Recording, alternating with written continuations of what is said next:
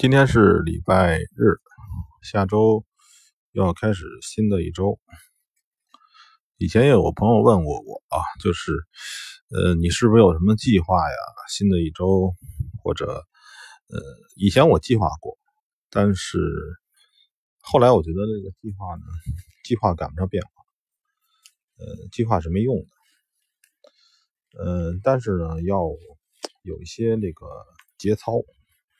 所谓的节操，就是说，不要不要那个仓位太重，不要损失太多，然后呢，利用你基本的常识，基本的常识就是什么东西涨了就买它，什么东西跌了就卖它，然后这样就像呃，就像这个小麻雀一样，嗯，在人类的社会之中，吃点小东西，慢慢的这么活着。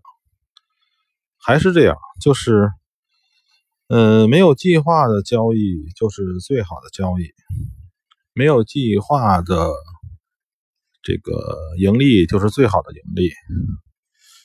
之前呢，我也尝试过把盈利的仓位呢拿着，然后呢，所说的在在这个逐步去弄这个追击止损。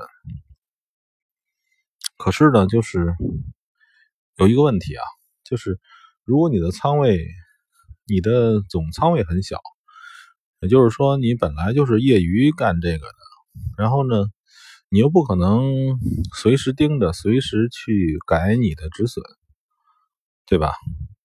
嗯，或者你可以用 MT 四自己的那个追击止损功能，在电脑上面弄一个追迹止损。嗯，但是它也不是很准确。为什么不是很准确呢？当这个行情迸发的时候，尤其是有些中国人，很多人喜欢玩黄金。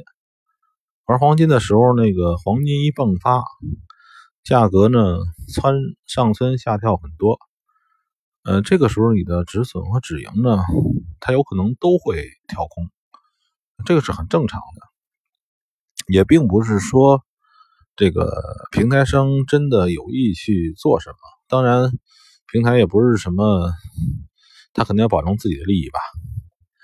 也就是最好的情况呢，就是不要在剧烈、剧烈震荡的时候呢，去依靠你的止盈或止损去平单，这样是很有风险的。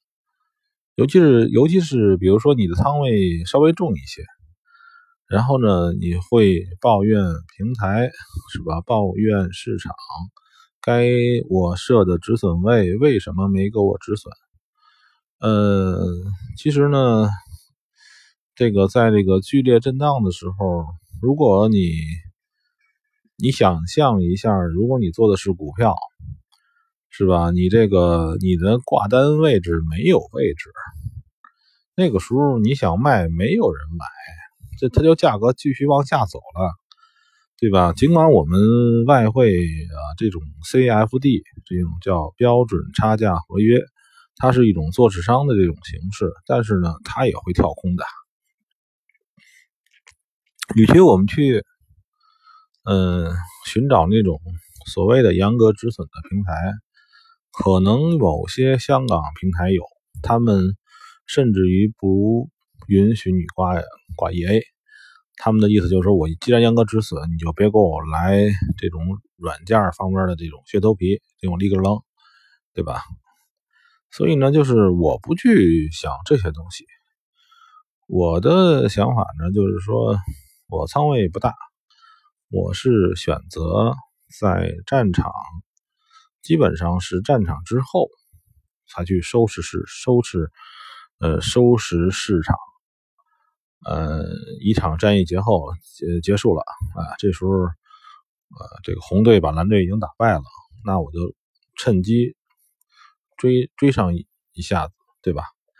而不是说在打仗的这种相持过程中，我呢去去这个投硬币掷骰子，是吧？赌赌红队赢，赌蓝队赢，是吧？